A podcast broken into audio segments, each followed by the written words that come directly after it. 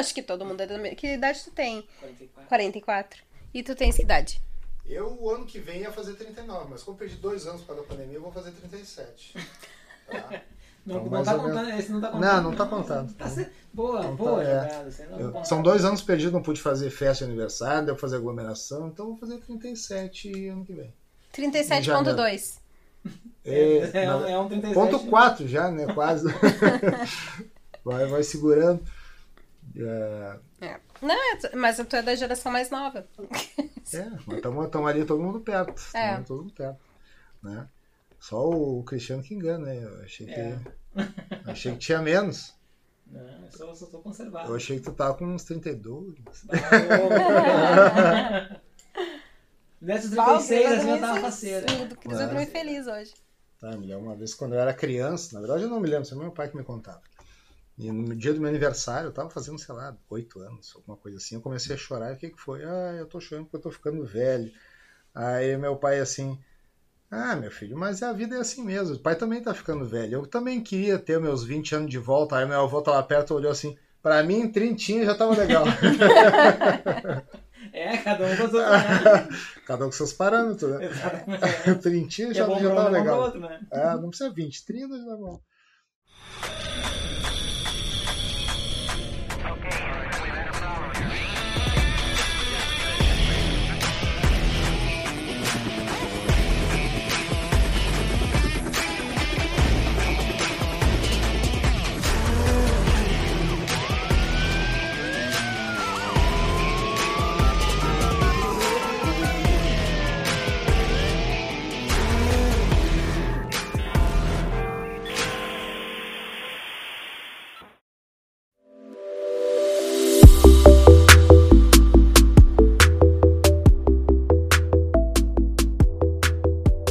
Pessoal, sejam muito bem-vindos de volta. Aqui é Felipe Machado. Você está escutando o melhor podcast sobre nada.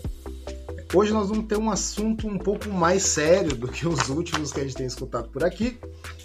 E a gente vai falar sobre é, marcas, né, registro de marcas e patentes. E hoje eu tenho a satisfação de receber, na verdade receber não, de ser recebido, que hoje eu estou aqui na, na sede deles aqui da Marpa, a Dolly Outeiral, falei certo? Sim, Isso mesmo, sim. então tá bom, então tá tudo certo até aqui. Gerente jurídico e comercial aqui da Marpa.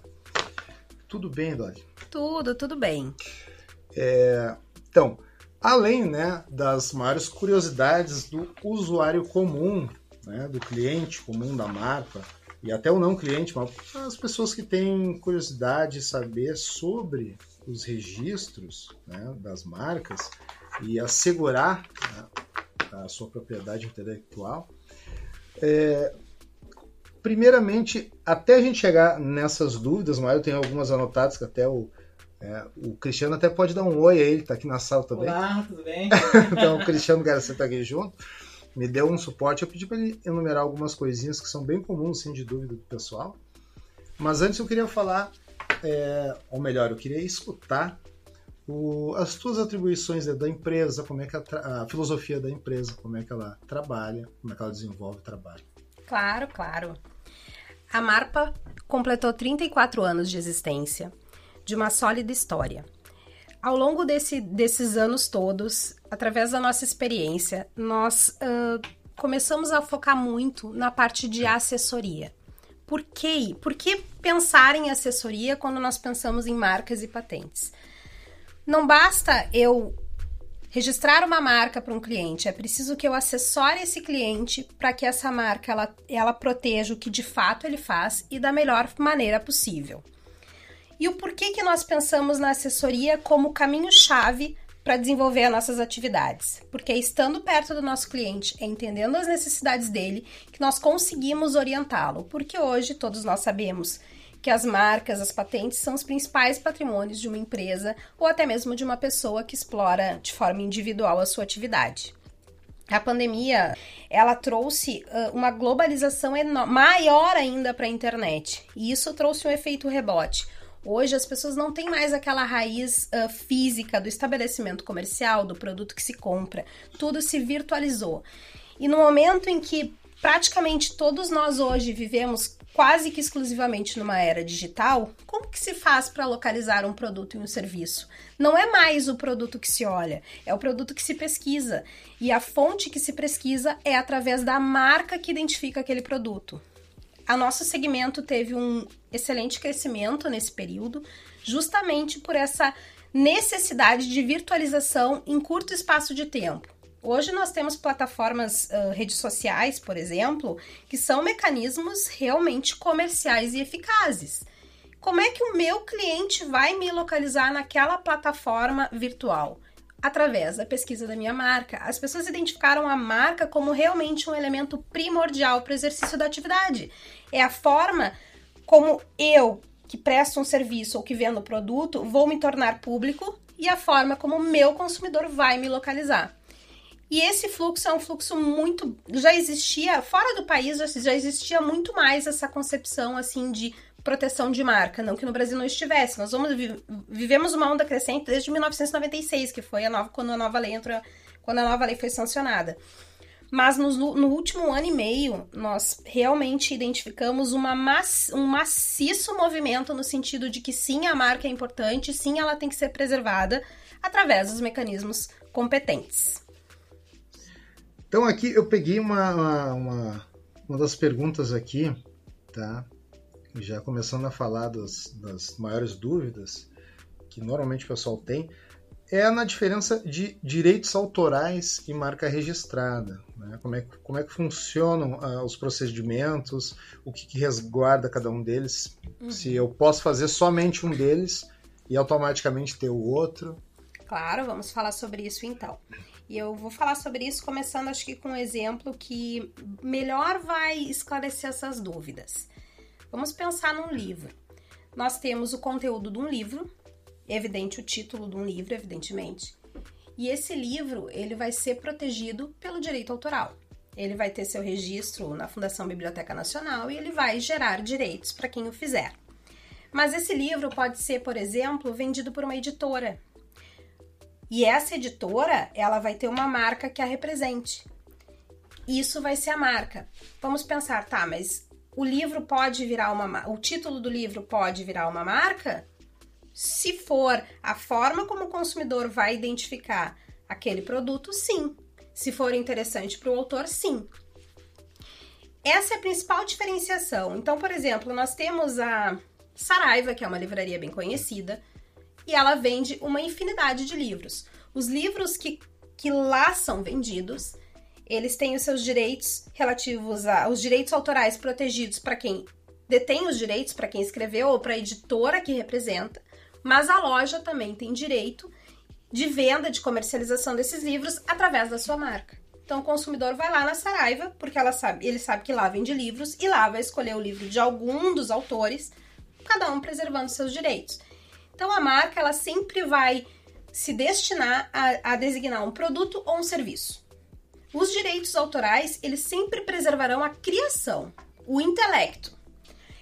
Os direitos autorais eles preservam o intelecto, o intelecto sempre vai ser garantido para quem o criou, ou seja, mesmo que eu, autor, ceda os direitos patrimoniais da minha obra para um terceiro, eu, autor, sempre vou ter o direito de ser, digamos assim, de ser publicizado da autoria para mim. Então, por isso que, por exemplo, eu pego o livro porque todo mundo já se, se adapta, todo mundo já leu, todo mundo já viu um livro, sempre tem a figura do autor. Assim como sempre tem a figura da editora. A editora tem os direitos patrimoniais e o autor sempre vai ter os direitos morais sobre a obra, pode ter direitos financeiros também, mas sempre o direito moral.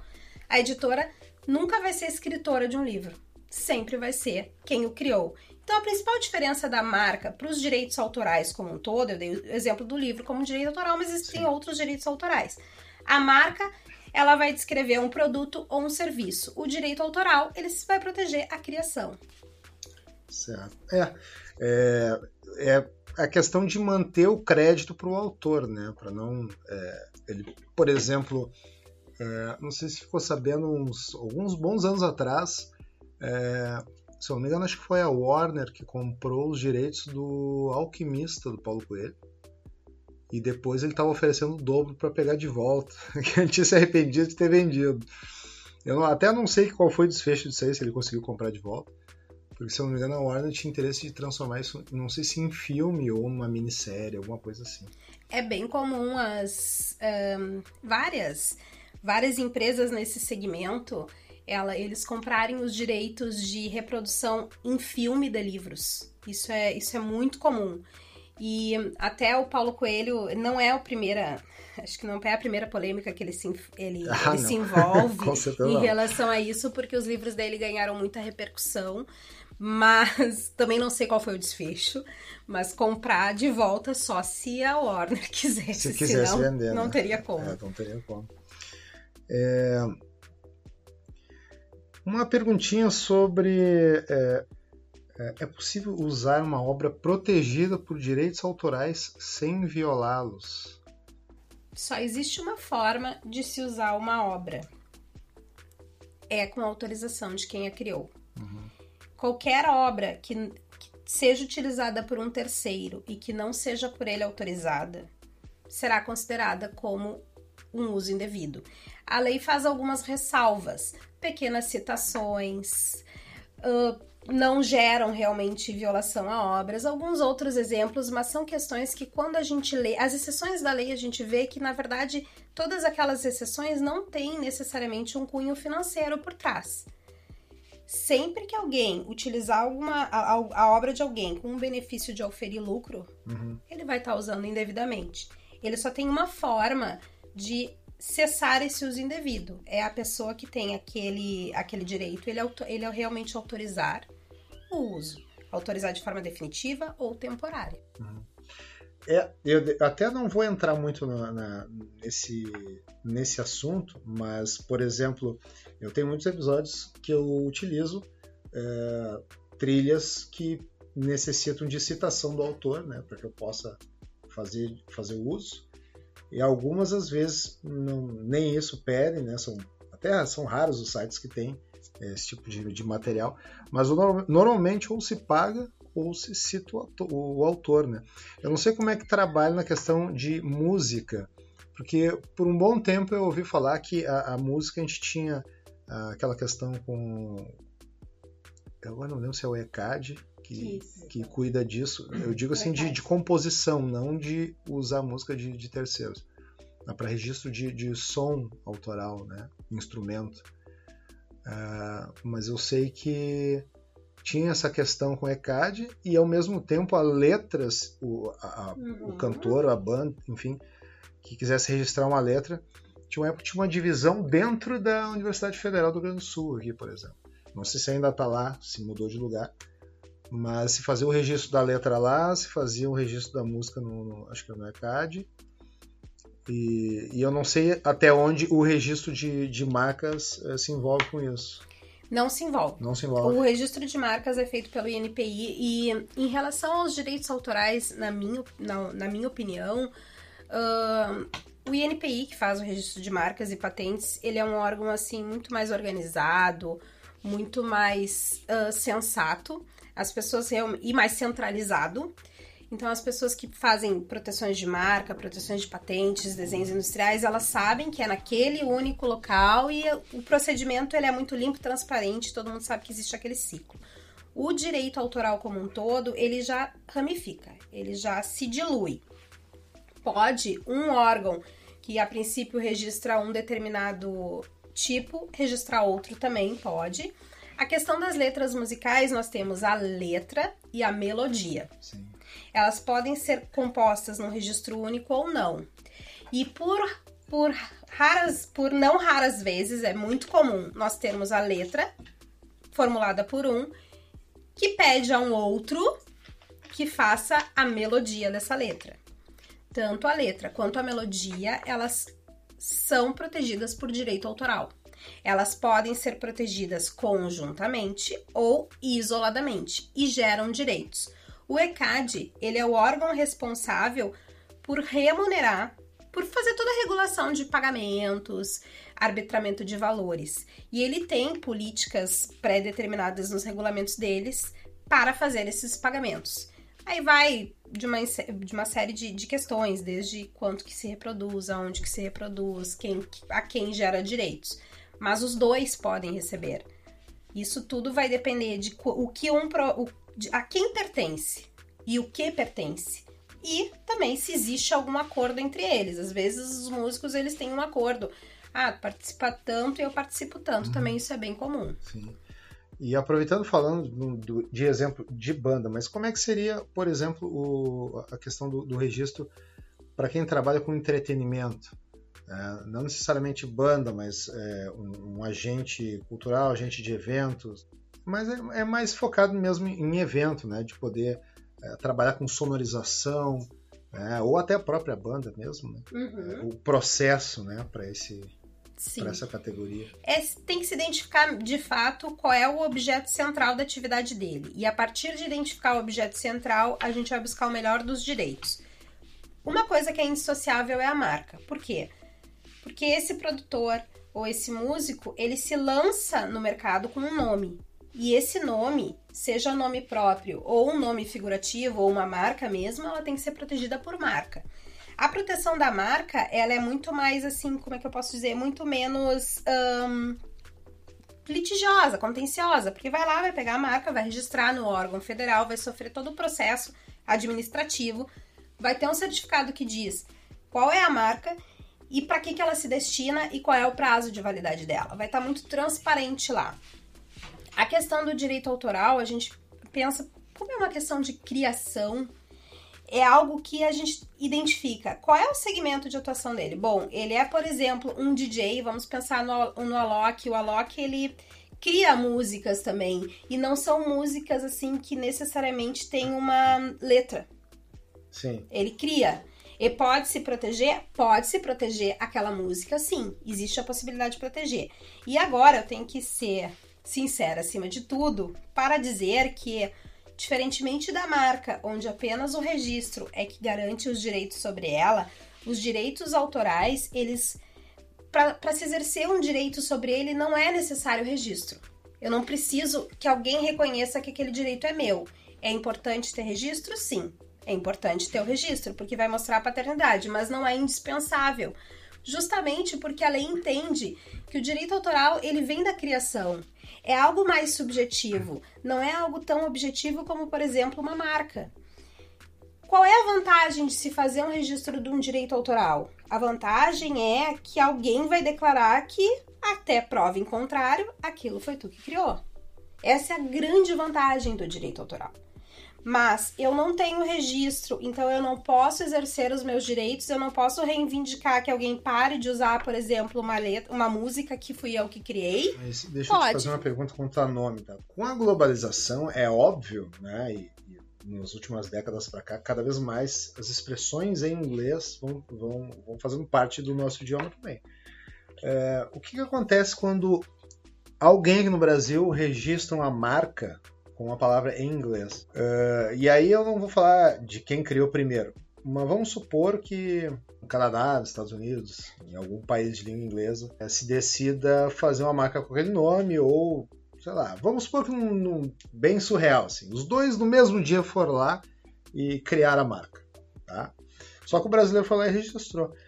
Existe alguma coisa que, que daria eh, preferência para quem é do país daquele idioma nativo? É, Porque tu tá usando um sim. termo que é muito provável que muitos outros países queiram usar. Em algum Uhum. momento vão pensar em usar. Sim.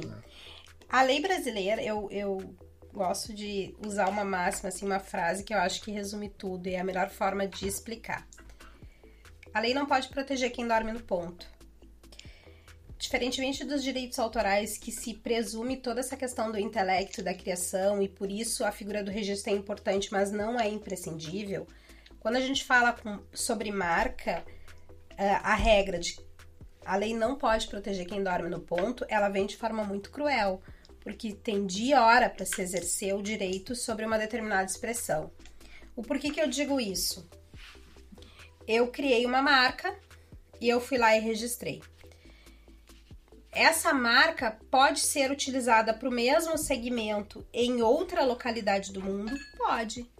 E eu não vou ter problema nenhum se quem explora fora do país não fez o registro aqui. A legislação brasileira, ela, ela te dá, dá o prazo para a empresa estrangeira vir aqui e proteger essa marca dela? Dá. Existem tratados internacionais que regulamentam Sim. isso. Só que não pode ser uma coisa perpétua. E por isso que eu falo que a lei não protege quem dorme no ponto. Sim. Existem prazos a serem observados. E se esses prazos não forem observados, eu não posso, eu, Brasil, não posso uh, prejudicar uma empresa daqui, por exemplo, que registrou primeiro e que seguiu todos os protocolos e todos os prazos de lei, por outra, seja nacional ou estrangeira, que não observou isso. A criação da marca, ah, mas fui eu que criei a marca. Ok, criou a marca, mas se tinha, tu tinha possibilidade de registrá-la. Se não exerceu isso, se transcorreu todos os prazos que se tinha para isso e um terceiro de boa fé foi lá e fez o registro dessa marca, usa essa marca para o seu segmento de mercado, tudo certinho, ele não pode simplesmente perder essa marca por um outro que não fez o que deveria fazer. Sim, então é. Então isso. Tá, mas e, e qual é o prazo? É... Eu não sei se varia de categoria, né, de segmento de registro. Não, não. Tem um, não. Tem um prazo. Ah, padrão. Assim. É importante nós entendermos o seguinte: a marca, ela. O Brasil, assim como todo o restante do mundo, ele, eles obedecem ao que a gente chama de princípio da especialidade. A mar, marca ela é registrada naquele segmento de mercado. Existe um classificador que é internacional, são ao total 45 classes e toda marca que entra hoje no banco de dados do NPI, ela vai ter que estar inserida em uma dessas 45 classes. E, é, e tem que ter uma correlação com o objeto social. Vamos lá. Eu, Dolly, digamos que eu tenho uma loja de roupas, que eu faça comércio de roupas, e a minha marca seja Dolly Vestuário, por exemplo. Eu vou pedir o registro da minha marca no NPI para Dolly Vestuário, na classe 35, porque é a classe relativa a isso, correspondente ao comércio. Pode ser que tenha uma outra empresa chamada Dolly, ou o refrigerante Guaraná Dolly, Vamos, vamos brincar um pouco. Não é eu tava, eu, eu tava vendo aqui, eu não falei nada, Sim. mas é escrito igual, né? Exatamente igual. Igual, tu não pediu uma, é. teus direitos sobre a marca, não? Não. Quem é que nasceu primeiro? Não vou responder essa pergunta. Me recuso a responder não, essa não, pergunta. Não, não pedindo idade, eu só quero saber. Eu não sei nem quanto tempo. Pra mim, a, não, marca eu... do refrigerante é coisa de, sei lá, 10 anos pra cá. É, eu quero te dizer que eu nasci primeiro. É, então vai ver, faz 5 anos que existe a marca. É, né? Pode ser alguma tempo. coisa assim. É. Tá mas o, a, existe o refrigerante Dolly, mas são segmentos completamente diferentes. Eles usam a expressão Dolly no produto refrigerante e o que eu vejo, vendo, por exemplo, se eu, tiver uma, se, se eu tivesse uma loja, o que eu vendo é vestuário, é comércio. Sim. Não existe conflito. Não tem conflito, mas a marca ainda pode contestar. Poderia contestar, porque o direito, infelizmente, o Brasil tem essa questão, né? Todo mundo pode reclamar de tudo. Sim. Se vai dar certo ou não é um É, vamos dizer assim, de repente a marca fala assim, ah, futuramente a gente vai expandir vai fazer a marca de roupa. Então não, não queremos que tu use por isso. Dificilmente o NPI acataria, por quê? Porque eles não. Eu, eles não fizeram essa. Eles não ampliaram para. Não ampliaram essa segmentação. Eles nem atuam nisso, né? Eles teriam que ter objeto social para pedir. Nome. É. Se você botar uma pastelaria chamada Coca-Cola, eles não pode vir. Aí vem a ressalva. Porque, porque, todo bairro tem nome de novela, tu tem, né, restaurante, boteco com nome de, Sim, de seriado é. da TV. Aí vem o, o grande, a, a, vírgula nisso tudo, e isso vale para o Brasil e para o mundo todo. Existem marcas que têm proteção independentemente do segmento que elas atuam. São as marcas notoriamente conhecidas ou as marcas de alto renome. As marcas são marcas que uh, as marcas de alto renome, o INPI sempre divulga a listagem. Sim. São marcas que realmente ninguém vai. Eu não ninguém vou poder usar Coca-Cola, não vou poder usar. Coca-Cola, se eu não me engano, ela tá inclusive já inserida. Ela é talvez uma das únicas. Tá inserida no dicionário. É. Então tu vê a força da, da, da marca, né? É, uh, claro, não é o caso da Coca-Cola. Mas eu sempre digo assim, ó, to, toda empresa quer que a sua marca seja tão conhecida a ponto de ser protegida em todos os segmentos, que são as marcas de alto renome. Mas nenhuma empresa quer que sua marca fique tão conhecida a ponto de ser o próprio produto. Por quê? Porque daí se perde a força da marca. Não tem mais aquela força. Quando o produto, ele a marca, ele virou o produto em si, perde completamente o valor da marca. Eu uso como exemplo, até o Brasil é o que a gente chama de suicídio das marcas, né? Genericídio das marcas. O Brasil ainda é um pouquinho arcaico nessa discussão, mas os Estados Unidos anda bem a passos largos. Então, o Google, ele teve uma discussão muito grande alguns anos atrás, muito grande. Com a Alexa. Não, não. É que eles, é, eles É, queriam. Ele teve várias discussões, mas, mas em relação à marca em si. Podem recortar. né? Não, mas- assim pode ficar, assim pode. Só tem um delayzinho de 3 É, segundos. tá. O, a Coca- a Coca-Cola não, desculpe, ó. Falamos da Coca-Cola. é. O Google Tá teve uma discussão nos Estados Unidos porque eles queriam tornar o Google o- como a- uma referência à pesquisa na rede mundial de computadores. Porque o que, que- o que, que o Google é? O Google é a pesquisa na rede mundial de computadores. Vai lá no Google. O, o correto é, vai lá e faz a pesquisa na internet. E se. Dá um Google. É, Exatamente. Não é à toa que eles criaram agora uma. Eles criaram o nome agora da empresa que a Google fica abaixo, né? Agora, se não me engano, é Alphabet. É. Mas Acho. eles quase, eles tiveram uma discussão nos Estados Unidos justamente para não perder o direito sobre a marca Google, para que a- o Google não vire o próprio serviço e continue sendo caracterizado como marca. É, no Brasil fala assim, dá uma googleada.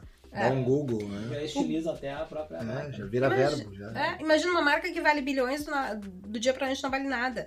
Eles conseguiram manter os direitos sobre a marca. ah, realmente não, não, não, se, não se considerou que essa marca era o produto, era o serviço mesmo, conseguiram manter. Mas existem aqui no Brasil vários ah, exemplos de marcas que eu digo que é o famoso genericídio, né? Genericídio. É, é quando a marca ela é tão, tão conhecida que ela é o próprio produto. Cotonete, Ah, cotonete, gilete, Gillette. xerox. Xerox foi o primeiro, né? Xerox ninguém. É uma fotocópia. Nós- Todo mundo vai lá e tira um Xerox. É, o pessoal já fala o nome da marca ainda, e, e na língua portuguesa ainda é xerox, né? Tem que ter É. acento, ninguém usa. Mas o que que acontece? Eu, eu também não sabia disso há pouco tempo atrás. Isopor. Isopor é uma É. marca e virou. ah, Exatamente. isopor também Isopor é. é uma- Isopor também. Virou o próprio Virou o produto. próprio Virou, virou o próprio produto. Nos anos 80, a Brahma tava assim. né?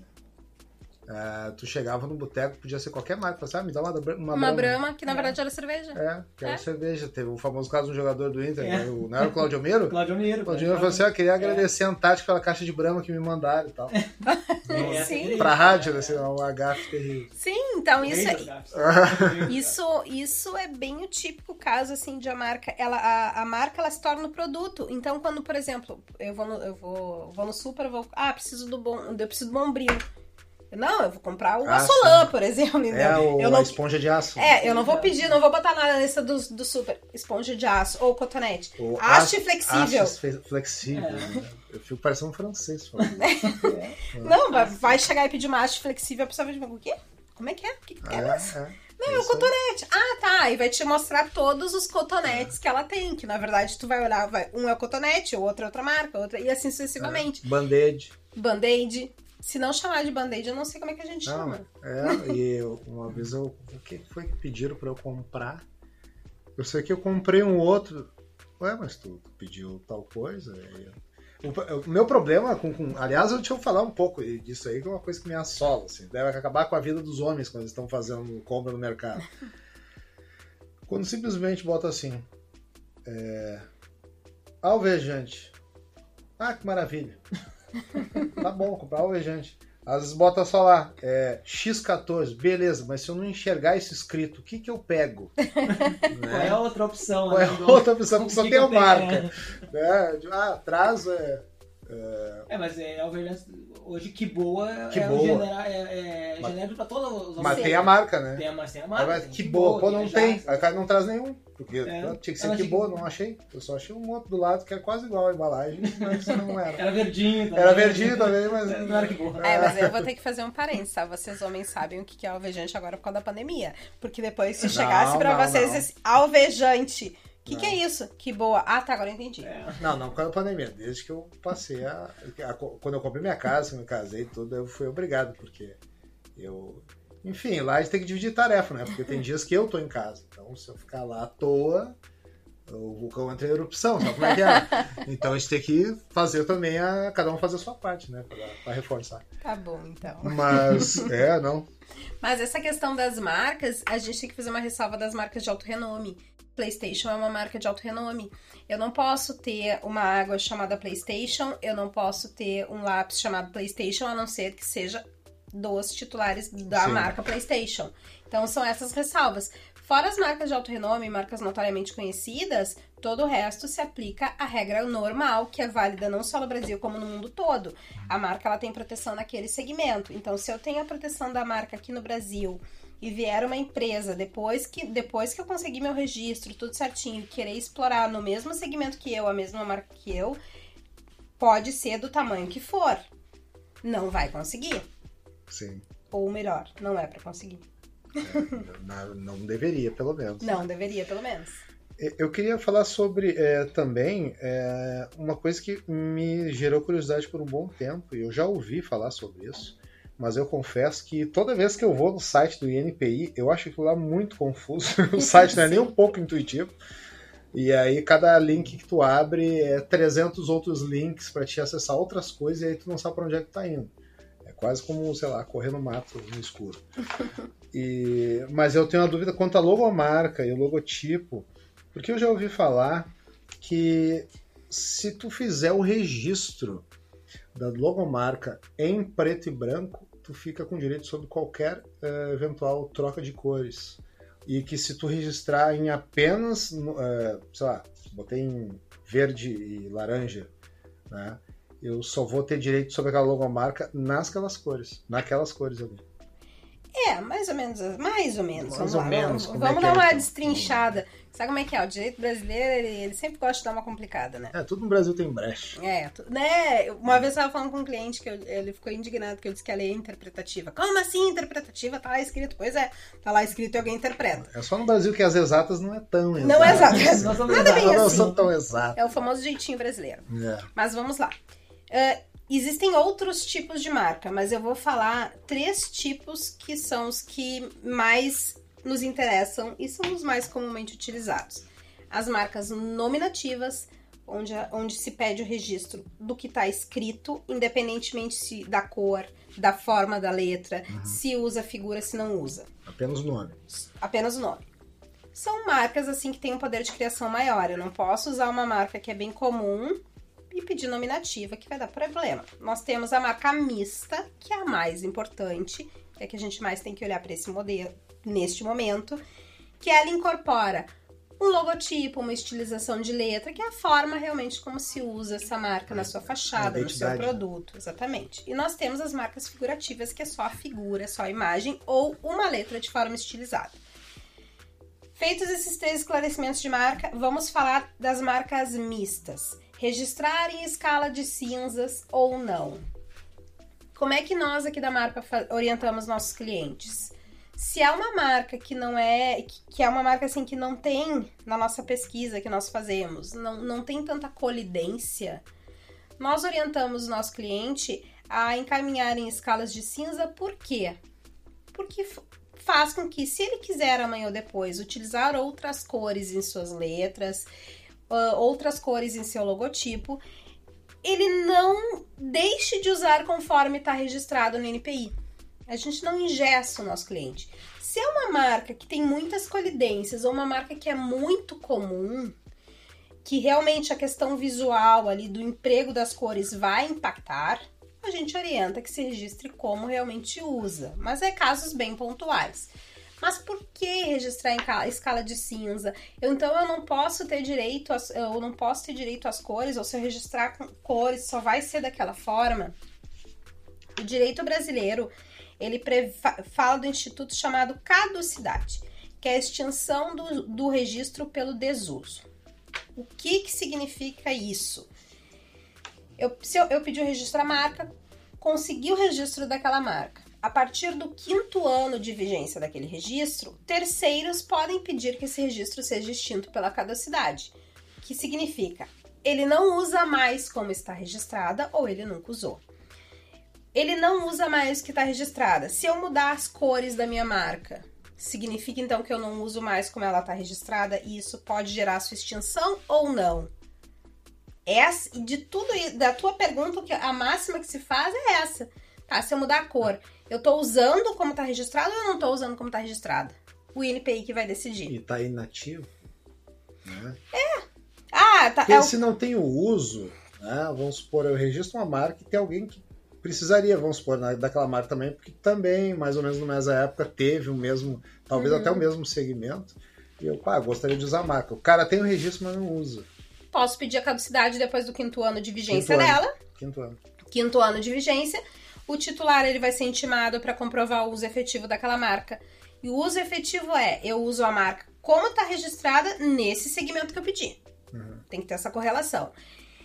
O que a lei fala, o que a lei não, o que, o que o NPI, as regras do NPI falam é que pequenas alterações não, não, dar, não exigiriam a extinção da marca. Num país que é conturbado como, na- como o nosso, eu não ouso limitar o que, que é pequenas modificações. É muito arriscado. É muito arriscado.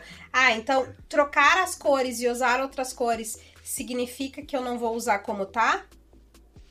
O INPI vai, o INPI vai avaliar?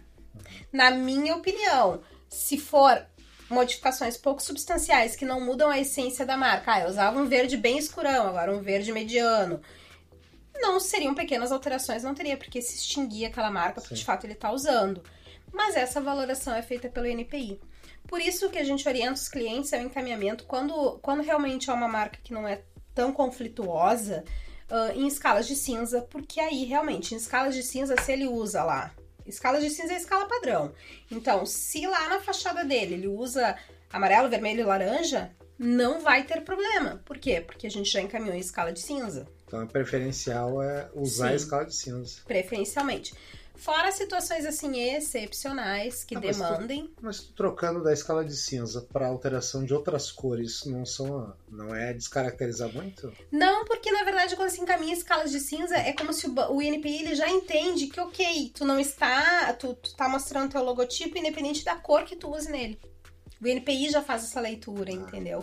Quando eu não estou protegendo a escala de cinza, eu estou protegendo aquela marca sem uma identidade de cor nela. Sim, como se ele não tivesse cor nenhuma e Isso. fosse uma, vamos dizer assim, uma forma a ser preenchida que Exatamente. quisesse. Exatamente. Ainda Interessante. hoje eu orientei até ter um caso específico de um cliente que se encaminhasse com as cores. Mas porque era uma situação excepcional ali. Mas normalmente específica, é em escala de cinzas. E, e, e a, a questão do registro de. A gente estava até conversando antes de começar a gravar, o registro de domínio na internet, né? Que já, já houve Sim. casos conhecidos aí que. eh, se eu não me engano, acho que até foi o, o- Eu até dei aquele exemplo, mas não sei se é exatamente esse, que a própria Coca-Cola, eh, não sei se foi no Brasil ou algum outro ou no próprio Estados Unidos, que alguém registrou na frente, É. esperando poder Bem vender para a própria Coca-Cola, né? O, o endereço do site, né? Lá pelo início dos anos 2000, bem pelo início dos anos 2000, nós tivemos um problema sério, um problema jurídico sério sobre isso. Porque o que, que aconteceu? Ah, se nós pensarmos ali em 99, 2000, 2001, começou o boom da questão de domínios, sites, etc e tal. Então nós tínhamos, por exemplo, figuras famosas aqui do Brasil que não conseguiam registrar o seu domínio, porque quando iam lá no registro.br já tinha o domínio registrado. Como é que a legislação brasileira ela resolveu essa celeuma toda? Então, por exemplo, pelé.com.br pode não ser do Pelé. xuxameneguel.com.br poderia não ser da Xuxa Meneghel, por exemplo. Mas ok, são figuras que todo mundo sabe quem é. Sim. Como é que a legislação brasileira ela, ela lida com esse tipo de coisa? O Brasil, evidentemente, nós vamos ter um órgão para registrar marca e outro completamente diferente para registrar domínio. Já tem uma- alguma jurisprudência para isso? Sim, Porque tem. eu, eu acredito que o INPI e o domínio de internet devem se bater o tempo todo, né? Deve dar muita. Sim, aí eu como embate.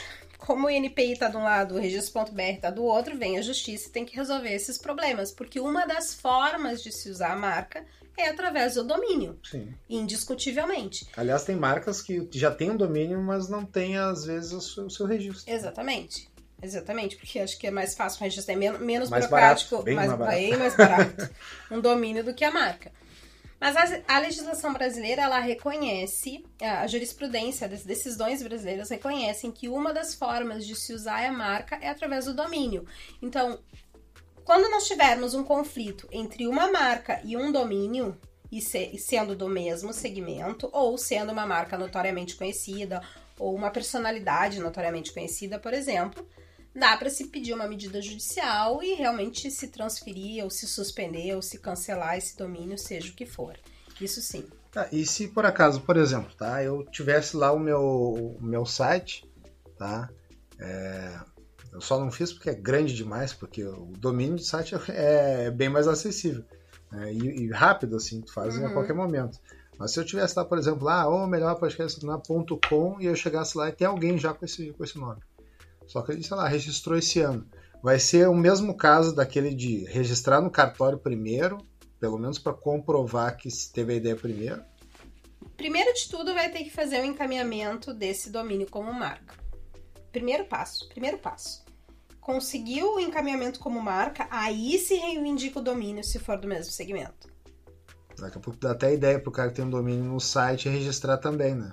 É, exatamente. É. Exatamente. Por isso que o primeiro passo é o registro da marca. É pedir o registro da marca. Pedido o registro da marca, bom, ok. Então agora a gente vai solucionar agora, o domínio. Posso reivindicar o domínio. E, e, em média, quanto tempo um processo até ficar liberado uma marca leva? Se for uma marca assim que não tenha intercorrências, oposições, indeferimentos, ela vai levar em torno de seis meses a oito meses. Não podemos reclamar do tempo porque era bem pior. Pois é, eu já ouvi. É, a, o que eu tinha na minha cabeça é que levava mais de anos, assim, tranquilo. Sim. Dois anos, alguma coisa assim. É, antigamente era assim, só que a partir de 2019 o Brasil aderiu a um tratado internacional chamado Protocolo de Madrid. Uhum. E o Protocolo de Madrid, ele tem alguns prazos que são mais engessadinhos ali, e para não dar muito conflito com, que a, com o que acontece aqui no Brasil, começou uma movimentação no NPI de os processos serem julgados mais rápido. E desde então a gente tem sim verificado que um processo de marca que não tem oposição, que não tem exigências, que não tenha indeferimentos, ele é para ser, é, tem sido julgado de seis a oito meses. Sim, tu lança a ideia, ninguém se contrapôs, vai reto, vai liso. Vai, e, e uns oito meses, mais ou menos. Oito meses, mais ou menos. Não, é, não existe uma, um prazo. Sim, claro, não, não tem um. Até é. aqui tu vai ter certeza que tu vai receber. Mas é uma média, assim, uma mais média. ou menos. E antes era muito mais, né? Antes um processo que ah, não acontecia sim. nada era dois, três, quatro anos. Nós temos processos que. 16 anos, a gente viu semana passada. Exatamente. 16? 16 anos. Misericórdia. Pô, o cara conseguiu, finalmente, o cara até desistiu. Não, vou fazer outra coisa, vender pipoca. mais ou menos mais. isso. É. Mais ou menos isso. Às vezes é, é isso aí e atrapalha muito. Né? E até eu, eu comentei isso porque é, pela questão, né? Porque tu precisa então resguardar, resguardar tua, tua marca, tu vai registrar primeiro, depois tu vai atrás do cara, né? É o seguinte, tá usando meu nome e eu. Tá, mas e vamos dizer assim, ah, é meu, não pode usar. Não, me dá tanto que daí eu te dou ele, eu te vendo e tal. Tu pode simplesmente não, não querer aceitar, ter que pagar para poder ter um domínio que tem a tua marca já e tu já tem de registro, aí vai ter que ser tudo judicial. Judicial. Mesmo. E o grande problema do judicial é Isso é que. É mais caro, mais caro às vezes do que comprar o domínio. É mais caro, mais demorado. Também, arrasta mais. Né? Arrasta mais. Se conseguir uma liminar é rápido. Se não conseguir uma liminar, ele se arrasta mais mesmo. É o. Esse tempo eu tava vendo uma Mas entrevista. Tem gente que quer brigar pra não ter que pagar, né? Sim. Tem gente que entra na briga e diz, não, eu não vou te pagar porque eu acho que é injusto. Sim. Então eu vou gastar 10 vezes mais do que eu iria te pagar para que tu não é, mas, tenha... mas às vezes os caras dão no meio, né? Com é. as duas mãos. Tem o caso do, do, do Peter, que tem o canal Ei Nerd. Ele, antes de ter o canal do, do Ei Nerd, ele tem 11 milhões de seguidores. Acho que é o maior canal assim, de, de cultura pop, geek, enfim. E ele, ele antes disso, ele sempre trabalhou com, com, com TI, sites e tudo mais. E ele, ele é dono do cifras.com. E eu me lembro que na época ele foi olhar, ah, vou dar uma olhada nesse domínio e tal. Aí ele achou um cara, é, não era nem do. Não era, era um, sei lá, um chinês, alguém que registrou a marca. E aí, ah, entrou em contato, ah, você tem interesse em vender e tal, viu que não estava sendo usado, né? Aí, cara, ah, eu quero tanto. Ele achou meio salgado e tal, ele tá, comprou. Aí depois, é, depois de um tempo, ele, o, site, o site começou a dar certo e pensou assim, ah, podia de repente botar com letras, né? A galera quer a letra também. E na época o cara ofereceu, olha, eu tenho um outro aqui que é letras.com. Quer comprar também? Aí te vendo, dou um valorzinho a mais eu te levo os dois. Disse, não, não, esse não tem interesse. Não. Aí ele voltou, foi, foi olhar o domínio, já não era do mesmo cara. E o outro vendeu para ele em torno de 500 mil o domínio é. do letras.com, porque não quis na época. É. Podia ter, pego, podia ter comprado por 2 mil, mil reais, alguma coisa assim. É a lei da oferta e da procura. É, deu, deu, deu azar nesse sentido. Né?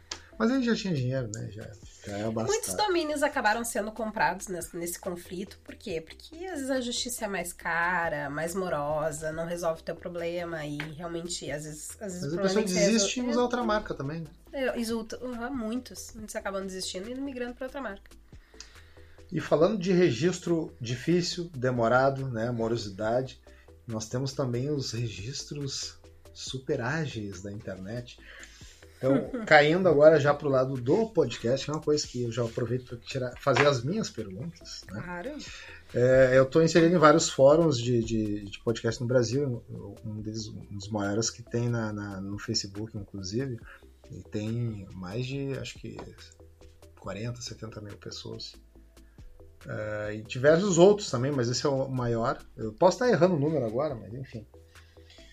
Uh, começou a ter um levante assim de informação, o pessoal começou a comentar bastante de um site que eu até não me lembro o nome, mas também não vem ao caso, que eu também não quero estar tá expondo a empresa, mas que promete o registro da tua marca por 30 reais e tu ganha um certificado com um QR Code, com um registro é, é, de autenticidade e tudo mais. É, tem até vídeos na internet, no próprio YouTube, mostrando como é que é o processo e tal. E eu achei incrível que é muito rápido, não demora muito, e tu já fica com um certificadinho e tal. E algumas pessoas tentaram contra-argumentar quando eu falei que, olha, cara, eu, se eu fosse vocês, tinha que ver isso no NPI, não com essa, com essa empresa, né? Porque eu não sei até onde ela tem algum. Ela é um braço do NPI, se ela tem um envolvimento, alguma parceria, se ela faz o intermédio, mas igual tá muito barato, tá muito abaixo. Tipo, 30 reais é, e rápido, né? Que é o mais estranho, assim. É, tem duas palavras aí que não casam muito, é, mas barato e rápido no Brasil é, é difícil. É, barato e rápido só comprando, reais, só né? comprando coelho na feira. É. Ah? O que a gente compra com 30 reais hoje? Com 30 reais. De é, com, é. 30 reais não é nem a taxa federal de encaminhamento de uma marca. Não é nem perto do valor da é. taxa de encaminhamento. Não compra nem um Havaianos hoje em dia, né? Não. Nem um chinelo no pé. É. Mas já ouviu falar nessa empresa? Não ouvi falar na empresa, mas já ouvia nome, burburinhos de que existia alguma coisa sendo divulgada na internet que protegia não só o registro da marca, mas um registro que internacional, assim, em todos os locais do mundo. Não existe isso. Uhum. Não existe. Não fui atrás, não entrei nesse site. Até um cliente nosso que comentou isso. Uh, eu cheguei a visualizar, assim, de forma breve. O que eu posso dizer com Pode falar, né? 200, 200% de certeza é no Brasil existe um único órgão que é responsável por registro de marcas e esse órgão se chama Instituto Nacional de Propriedade Industrial. Não existe nenhum outro que outorgue direitos a alguém sobre uma marca que não seja o INPI. Uhum. Então, se existe hoje uma empresa, um site, uma pessoa física que divulgue registro de marca, 30 reais e rápido, é tudo menos registro de marca. Poderia ser uma espécie também, que nem a gente estava falando de um registro no cartório, só para provar que tu teve a ideia em algum momento, em alguma data? Pode ser um registro de datas. Não é uma garantia. É um registro de datas, não gera direitos. Digamos que é uma, uma, vamos dizer assim, uma carta a mais para te poder contestar na justiça. Sim, nesse sentido, como uma prova de que, ah, eu usava primeiro essa marca do que o fulano. Sim. Ok, mas não vai fazer, não constitui os direitos sobre uma marca. Talvez, eu acho que talvez uma pequena exceção, vamos supor, se a pessoa pegasse exatamente o teu produto mudasse uma coisinha ou outra bem de leve, você ficasse quase a mesma coisa. E aí, pelo menos por esse site, conseguiria comprovar, sei lá, ah, desde 2010 tô com isso aqui. E o cara fez o registro no NPI esse ano. Sim. E eu vou um pouquinho mais além. Sim, pode ser considerado como um documento que Aí comprovaria seria... o uso anterior. Só que o uso anterior de uma marca, ele tem dia e hora para ser reivindicado. Eu não posso, por exemplo, ah, a pessoa já cons conseguiu o registro no NPI, tá lá usando há 3, 4, 5 anos a marca. Ah, não, agora eu vou questionar e vou usar esse Sim. documento. Dificilmente vai conseguir reverter esse cenário. Sim, eu digo assim, né, vamos supor, eu acabei de descobrir os caras montaram agora. Uhum. E me copiaram na cara de pau. Ah, eu, eu sei lá, eu fabrico, sei lá, bolsa que é verde, que tem, dois, tem um X no meio roxo. Os caras estão fazendo igual, só que o roxo ficou mais pro rosa e tal, mas o formato é tudo igual, botou dura, tudo, tudo igual. E aí trocaram o nome da, da, da marca para mudar uma letra, ou deixaram até o mesmo nome. Se deixaram o mesmo nome. E eu descobri na hora, assim, o produto tá quase igual. Eu só tenho esse registro desse sitezinho aí de 30 reais e mais um copo de suco. Tá? para ganhar o um registro. Vamos, de, vamos desmembrar isso tudo então nós temos a proteção do produto em si, que tu pode fazer a proteção da forma do produto através do desenho industrial, que o registro também é no NPI. E nesse caso, esse pequeno registro nesse portal Sim. da internet pode ser, pode ser que anule o registro desse produto. Pode ser. Não significa que essa pessoa que registrou nesse portal da internet tenha direito exclusivo de uso. Não significa que o outro é que não pode ter direito exclusivo de uso. Sim. Claro que ele tem que observar, tem todo um prazo a ser observado, mas não vem ao caso agora. Vamos pensar agora de marca, tá? Sim. A marca no produto. Aí colocou lá uma marca igual ou praticamente igual. Aí essa outra empresa, a contrafatora, foi lá e pediu o registro de marca no NPI. Como é que eu posso usar esse pseudo documento? Eu vou dizer pseudo documento porque Sim. é uma prova muito fraca mesmo, tá? Seria é só eu... para comprovar um... que tu teve a ideia, mas não te assegura de nada. De né? nada. Ah, como é que eu posso exercer, como é que eu posso usar esse documento a meu favor? Existe um prazo ali, toda marca que entra no NPI, uma hora ela vai ser publicada. Quando ocorrer essa publicação, é o momento que terceiros têm para se opor.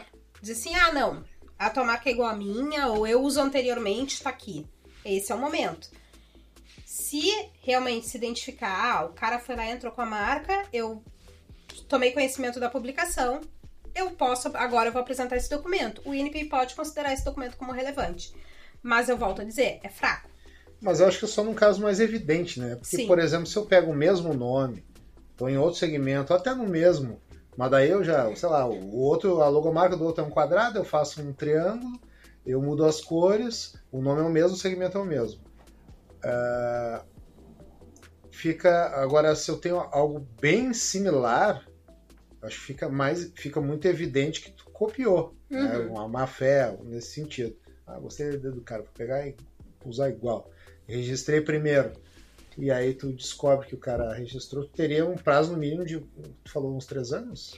Não, não. Os três primeiros anos uh, ativo? Para desenho industrial, se tem, a lei estabelece um prazo de 180 dias, tá ok. Publicações que, que não, não ultrapassem a 180 dias não vão fazer esse, esse registro extinguir. Publicações que ultrapassem a 180 dias vão extinguir o direito sobre esse desenho industrial, sobre, esse, sobre essa forma ornamental. Nós temos, eu vou, eu vou citar como exemplo um cliente que nós tivemos, que ele desenvolveu uma luva para um determinado esporte, para crossfit. Ele foi notificado por uma outra empresa. O que, que essa outra empresa fez? Ela fez a proteção dessa luva, da forma dessa luva. E o nosso cliente dizendo assim: não, mas eu já, eu já uso há bastante tempo, há bastante tempo, e não conseguia comprovar nem, com nenhum documento mesmo que, ele, que aquela forma ele usava antes. Como é que nós conseguimos resolver essa celeuma e anular? Porque o que acontece? Quando alguém pede um registro de uma forma, de um produto, ele tem exclusividade de usar aquele produto. Ninguém mais pode usar por um determinado período de tempo. Como é que nós resolvemos essa celeuma toda? Nós descobrimos que essa pessoa, esse titular dessa forma, ele divulgou essa mesma forma num período superior a 180 dias. Portanto, ele perdeu o direito de realmente conseguir reivindicar a proteção exclusiva. E que, que, qual é o efeito rebote disso? Uma vez anulado um direito, qualquer um pode usar. Esse é um exemplo claro. É dentro daquela máxima. A lei não pode proteger quem dorme no ponto. Tem prazo? Tem prazo. Observe esse prazo. Não funciona assim para marca. A marca a lei não dá, diz assim, ah, se tu não registrar até um ano depois que tu criou, tu não registra mais. Não, não. A marca pode ser pedido registro a qualquer momento. Onde que tá o problema disso? Assim como tu pode pedir a qualquer momento, qualquer outra pessoa pode pedir a qualquer momento. E o INPI vai dar para uma pessoa, não a mesma marca no mesmo segmento para várias pessoas. Então esse é o único problema. Entendi. É, é ele fica muito no fica muito na neblina isso aí, né? Afinal das contas, acho que não é aconselhável mesmo o pessoal tá se enfiando aí Sim. nesse site. Ele tem um, eu até eu, eu devia ter até pego a, qual é o, o conceito que ele usa, né, para divulgar o serviço é, na questão da segurança, da, da, autenticidade, mas eu acredito que NPI, né, como é o órgão máximo aqui, não, não tem muita discussão sobre isso. Se arrisca quem quer para ter uma falsa segurança, acho. Né? Exatamente. Pelo, pelo valor exatamente. baixo e, para dizer alguma coisa que diga, ah, isso aqui é teu. Sim. Mas não é. Nós somos, um, nós somos um Estado de direito. Como Estado de direito, nós, nós nos submetemos a, a regras, a leis. A lei brasileira determina quem é que é o responsável por declarar os direitos sobre uma marca, e esse órgão é o INPI.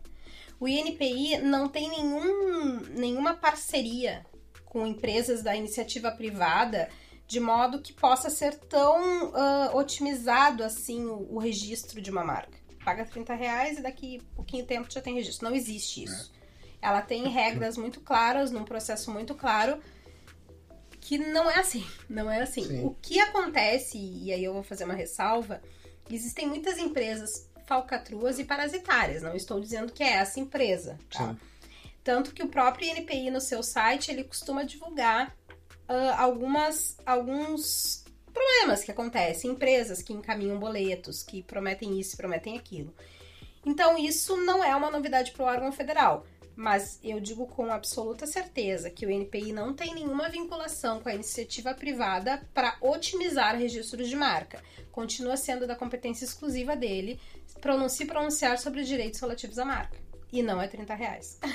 Não é, não é, a mapa não cobra 30 reais, mas que absurdo isso.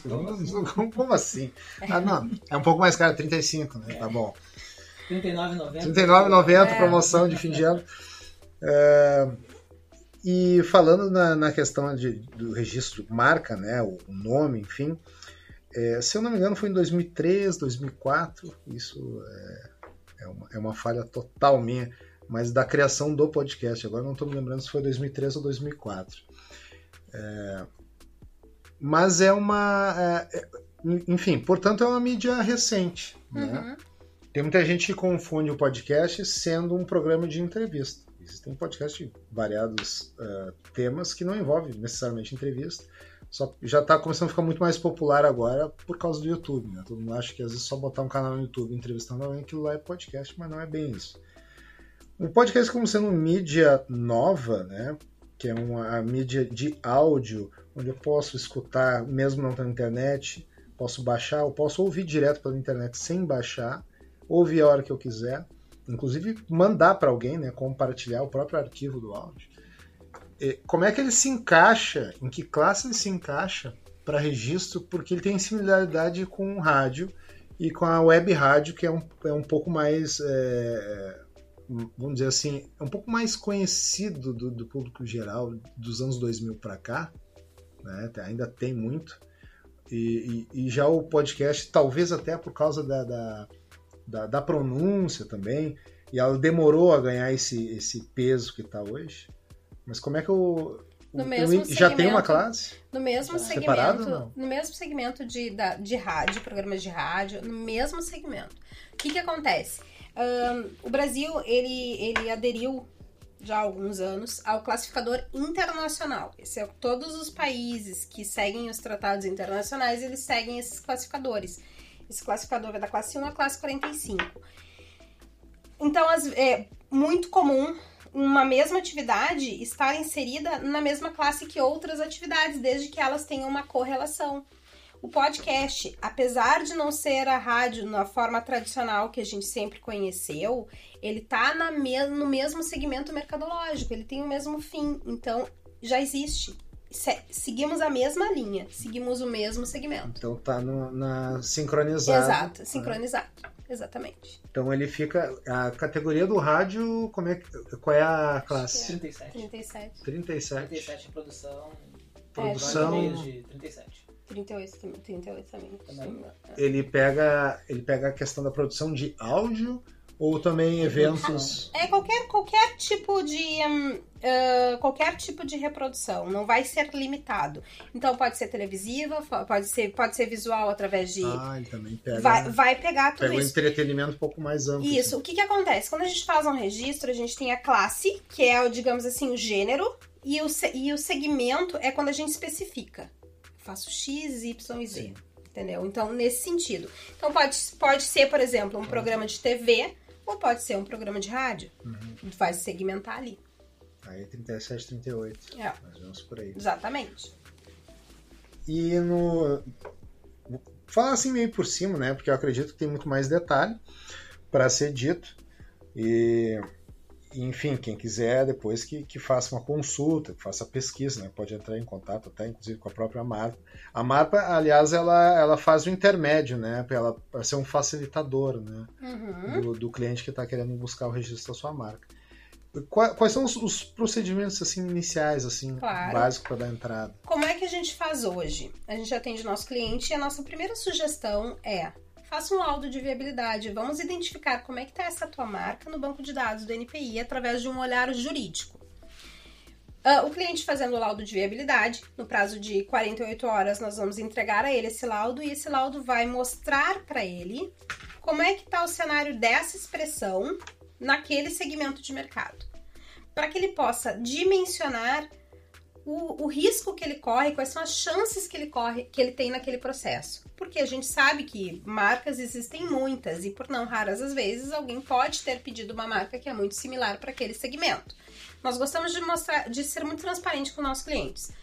Além disso, o laudo ele vai ter a finalidade de classificar o teu segmento de mercado. Além da classe X, vai precisar da classe Y e Z. Porque pode ser que uma mesma atividade tenha que ser protegida em mais de uma classe também. Uhum. Entregamos esse laudo. Com a autorização do cliente, a gente dá o encaminhamento da marca, informamos quais são os documentos que a gente precisa. O cliente dando ok, a gente faz o encaminhamento de marca. Protocolamos a marca hoje. Ela vai ficar ali uns diazinhos, digamos, sem, sem aparecer ainda para terceiros, sem poder ser pesquisada ainda, mas ela já vai estar no banco de dados do NPI. Estando tudo ok, ela vai ser publicada, que é a oportunidade que terceiros podem questionar. Eu não quero essa Sim. marca, eu acho isso, eu acho aquilo. Se tudo correr bem, depois dessa, desse, dessa publicação, nós vamos ter o exame substantivo que ele fala, que é encaminhar o processo para o examinador analisar e o, e o examinador do NPI vai se pronunciar. Ah, essa marca tem que ser deferida ou não tem que ser deferida? Se ele negar, cabe recurso. Se ele disser pode ser deferida, aí tem a concessão e a pessoa consegue registrar a marca dela. E quando acontece assim, é, acredito que isso é no processo também para a busca do, do, nome, né, na pesquisa, é, nessa apuração. É, às vezes acontece, tem também por sonoridade também, né? Não é só a palavra, né, da marca. Mas Sim. às vezes. É, uma marca pode ter uma sonoridade mais próxima ou mais remota. um PH, um F, um, é, um, S, um Z. Pode ser colidente, pode ser conflitante, pode, pode impedir uma outra marca. E até é bem comum. É. É, isso eu já tinha ouvido falar. E às vezes acontece. Inclusive eu já passei por isso. Quando eu fui registrar uma marca, já existia bem parecida, assim, pá, não vou comprar essa briga porque é muito incomodação. Essa é a finalidade do laudo, é dar esse conhecimento para o cliente e realmente aquela, como eu falei no início, a questão da assessoria. Olha, essa tua marca, ela tá ela me parece estar mais tranquila, não, porque o próprio cliente identifica ali, porque nós fazemos toda uma apresentação, eu digo que é uma apresentação jurídica uh, que a pessoa consegue entender. E ou ah, essa marca tá com muito conflito, não tá com muito conflito, qual caminho a gente pode seguir, como é que a gente pode fazer a proteção. Até hoje mesmo, num cliente do Cristiano, a gente sugeriu uma pequena modificação que para o cliente não vai gerar impacto nenhum, mas para o processo de registro de marca dele é uma grande diferença. Então é essa parte da assessoria que a gente faz. Sim. Legal. É, fazendo uma correção, mas ressalva, é a classe 38 mesmo. É 38? 38. 38. Então entra junto com. Seriam assim, uh, audiovisual, né? Ele audiovisual, pega tudo telecomunicações também, tudo nessa mesma classe. Legal. 38, deixa eu anotar aqui. Já anotei. 38, já tinha anotado. É, eu acho que é. Basicamente, eu acho que é uma das. É uma das os maiores, as maiores dúvidas, assim, né? Deixei até essa parte um pouco mais é, para depois aqui da, da questão dos podcasts. Tem muita dúvida, porque por ser uma mídia nova, então todo mundo assim, bah, mas será que dá? Será que não dá? Ah, tem aquele de 30 reais. Ah, mas tem aquele no NPI. Ah, mas isso aqui diz que tem, tem QR Code, não sei o que, tem blockchain, já acho que ele até blockchain no meio, para dizer que o registro é seguro e tal. É que blockchain é. não é um registro, né? Blockchain é, uma, é uma é guardar uma informação. Ele é, né? é guardar uma informação, é, como se ele te desse uma segurança. Os caras misturam. Ele é seguro na confiabilidade de guardar a informação. Sim. Mas não quer dizer que tem uma, uma, é, uma guarda... jurídica no, no é, processo, né? É, o guardar com a data que ele Exatamente. fez. Né? Acho que a ideia era essa, uma, talvez. É, arquivar aquilo ali num lugar onde todo mundo, pelo mundo inteiro, confirmando a data que foi arquivou. É, é fazem com as criptomoedas hoje, né? É, é por isso. Então, assim, talvez até o, uso disso para tentar passar um pouco de, de credibilidade. É. Ah, assim. ninguém vai conseguir Segurança. acessar para mudar a data, fazer uma alteração, é, porque o blockchain não permite. Assim. Isso sim, isso eles isso, ah, isso sim, isso, isso faz sentido. Isso faz sentido. Mas no mais, para é, segurar uma anterioridade, talvez que. É, no mais, fraca. tu vai pagar um valor para ganhar só um certificado e guardar na gaveta num quadro. Não é, vai pagar 30 reais é pra nada. Eu, é. eu, eu julgo dizer que vai pagar 30 reais pra alguém e que pra pessoa não vai servir pra nada. Pra quem vende é bom, né? Pra quem vende é, é bom. Eu vou começar a fazer também. Felipe Marques. Botou a data 30 e alguém guarda no cofre pra ti. Só que esse cofre mudou e virou uma blockchain. É. Agora no cofre tá lá, ninguém é. percebe. Né? Eu sou o dono, como é que tu sabe? Tá lá no meu baú que eu, que eu chavei lá em casa. Eu sou o dono da marca. É, gente, é, eu queria pedir então, é, antes da gente encerrar, né, primeiramente quero agradecer a oportunidade de poder conversar sobre isso, né, tirar, esclarecer dúvidas e falar um pouco sobre registro. Que eu conheço muita gente que tem banda, eu já tive banda, eu atualmente eu produzo podcast, tenho muitos amigos desse meio, né, inclusive não deixar de citar aqui que uh, o meu podcast, assim como outros, a gente tem, a gente faz parte de uma rede orgânica que é a Podcast e, e é de interesse assim geral, assim, porque todo mundo está querendo resguardar seu, seu nome, né? Inclusive, algumas semanas atrás, um dos, do, dos nossos parceiros ali da rede é, publicou que estava feliz, tinha feito finalmente o registro no NPI e tal, né? Da, da sua marca. E, e acho que até foi, foi, bem, foi bem rapidinho mesmo, até. Como tu dissesse ali, né? Que em uma média ali, uns oito meses e tal. E eu, da última vez que eu tinha sentado na cadeira junto com, com, com a gente lá do NPI, o cara me falou que eles levaram dois, quatro anos. Eu falei, ah, né? Muito tempo. Isso na época que eu, que eu tinha banda, né? Então, até na época a gente tentou é, registrar o nome da banda que a gente tinha, que era RS40. E eu descobri uma banda na Bahia que se chamava SR40. Hum. E aí eu pá, só na pesquisa no NP eu já achei os caras assim, ah, esquece, não, não vou ficar. E os caras já faziam anos, então faziam um show em trio elétrico e tal. Assim, ah, né? Não ficar bem divulgado. É, então, não deixa os caras quietos lá. Nunca se ouviu falar neles pra cá, né? Só eu conheço eles, acho que aqui no sul, né? Por causa da pesquisa. Mas de qualquer forma, eles chegaram primeiro, já, esquece, deixa isso pra lá. Mas isso é outro assunto. Mas é, para as considerações finais, Dolly, tu quer deixar alguma alguns contatos da empresa, não, não que precise, né? Porque acho que quando se fala em marca, a gente lembra direto da Marpa, né? Claro, claro. Mas se quiser deixar alguns, alguns dizeres, uns comentários, uh, contatos da empresa até. Claro. Uh, o que eu mais quero uh, dizer agora é que nós aqui da Marpa, nós somos uma família, nós amamos o que a gente faz. E justamente porque a gente ama o que a gente faz, a gente tem esse olhar é, tão carinhoso para o nosso cliente no sentido de entender a necessidade dele e não medir esforços para conseguir fazer, solucionar o problema dele ou conseguir o registro dele. Nesses 34 anos foram muitos e muitos clientes. Nós temos hoje na nossa base de dados 20 mil clientes. Nós somos um grande número de colaboradores e nós trabalhamos mesmo com essa concepção de nós somos uma família e cada cliente que incorpora essa família, ele tem relevância. Não interessa o tamanho do cliente, a gente não faz essa diferenciação. O, porque muita gente pensa, ah, mas a empresa é grande, a empresa. Não, não interessa se o cliente é pequeno ou se o cliente é grande, ele vai ter sempre o nosso olhar apurado para a situação dele e tentarmos, da melhor forma possível, conseguir tudo que ele quer. Esse é um diferencial do Grupo Marpa. Eu vou pedir que sigam, nos sigam no Instagram, na nossa, na nossa, na nossa página. Se, uh, entrem no nosso, no nosso site, e nós estamos à disposição. Nós temos o canal 0800, nós temos o nosso telefone 3022 5555. Nós temos uma equipe de vendas que estão muito preparados para atendê-los e nós temos uma equipe jurídica muito capacitada para resolver qualquer tipo de situação.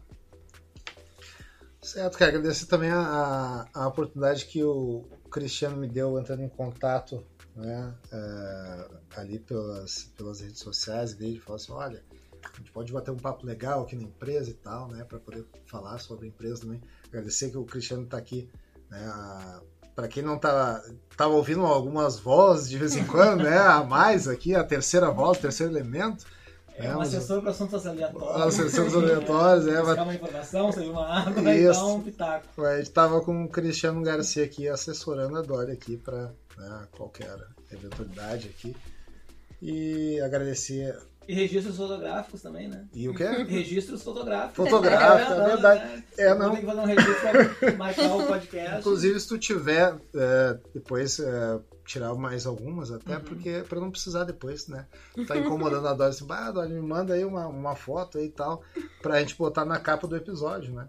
Eu tipo, não sei se tu já bateu uma quantidade legal aí, mas depois. Vamos fazer depois agora, antes da saída. Isso, é. mais uma tá. geral aqui. depois já bota lá, não precisa estar atrás. Ô, manda uma foto aí e tal. Daqui a pouco o marido dela já assim, o cara quer ter tua foto? O que não, que não, é? não, esse não eu não corro mais. Esse, esse, essa questão não, é, não me faz parte mais. Ah, tá bom. Não tem problemas com foto, então. Não, não Mas... tem, não tem problemas é com o marido. Ah, tá. Foto ah, não. a gente vive tirando foto aqui. É, não, então eu tiro a foto. Vai, bota aí então. Como a gente é velho, bota, pega de 36 poses aí, faz favor. Aciona o filme da máquina. Isso, é. Tá com flash? Se Nem meu pai. Meu pai dizia flash.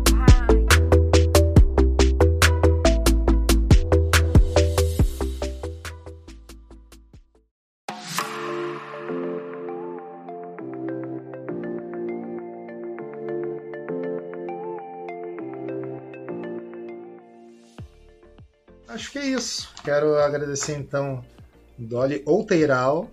Tô acertando já, viu? É que a gente não tá acostumado a pegar nome tão fácil Diferente. de pronunciar. Não, até que não, mas à primeira vista parece que ele vai puxar um H, um, né, uma coisa. Mas não, tá é bem, bem fácil de falar. Dolly Outeiral, muito obrigado, Cristiano Eu Garcia.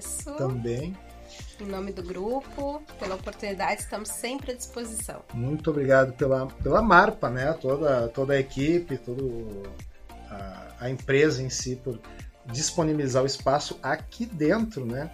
De deixar um, um Felipe qualquer entrar aqui para poder bater um papo com vocês aqui e me dar essa, essa oportunidade para a gente poder conversar e tirar essas dúvidas aí sobre, é, sobre os contatos ali. Tem algum e-mail direto ou só o pessoal entrar no site e já Nós já temos o marpa, arroba marpa. Nós temos, que é o que cai sempre na nossa central é. de relacionamentos. É o .com.br ou .com.br. Marpa, arroba marpa. Uhum. Ah, não. Só não posso me esquecer para depois colocar tudo junto, né? .com.br. Isso, legal. É, então é isso, a gente vai ficando por aqui. Eu quero agradecer também a você que está ouvindo aí nos seus fones de ouvido ou no seu alto-falante. Agradecer pelo seu play, seu streaming, seu download. E muito obrigado por vir mais uma vez escutar esse podcast que sempre traz um assunto diferente um do outro. E a gente se vê na próxima. Até mais. Tchau, tchau, tchau Cristiano. Pessoal. Tchau, tchau, Dória. Tchau, tchau. Até mais, muito obrigado. Até mais. Até mais.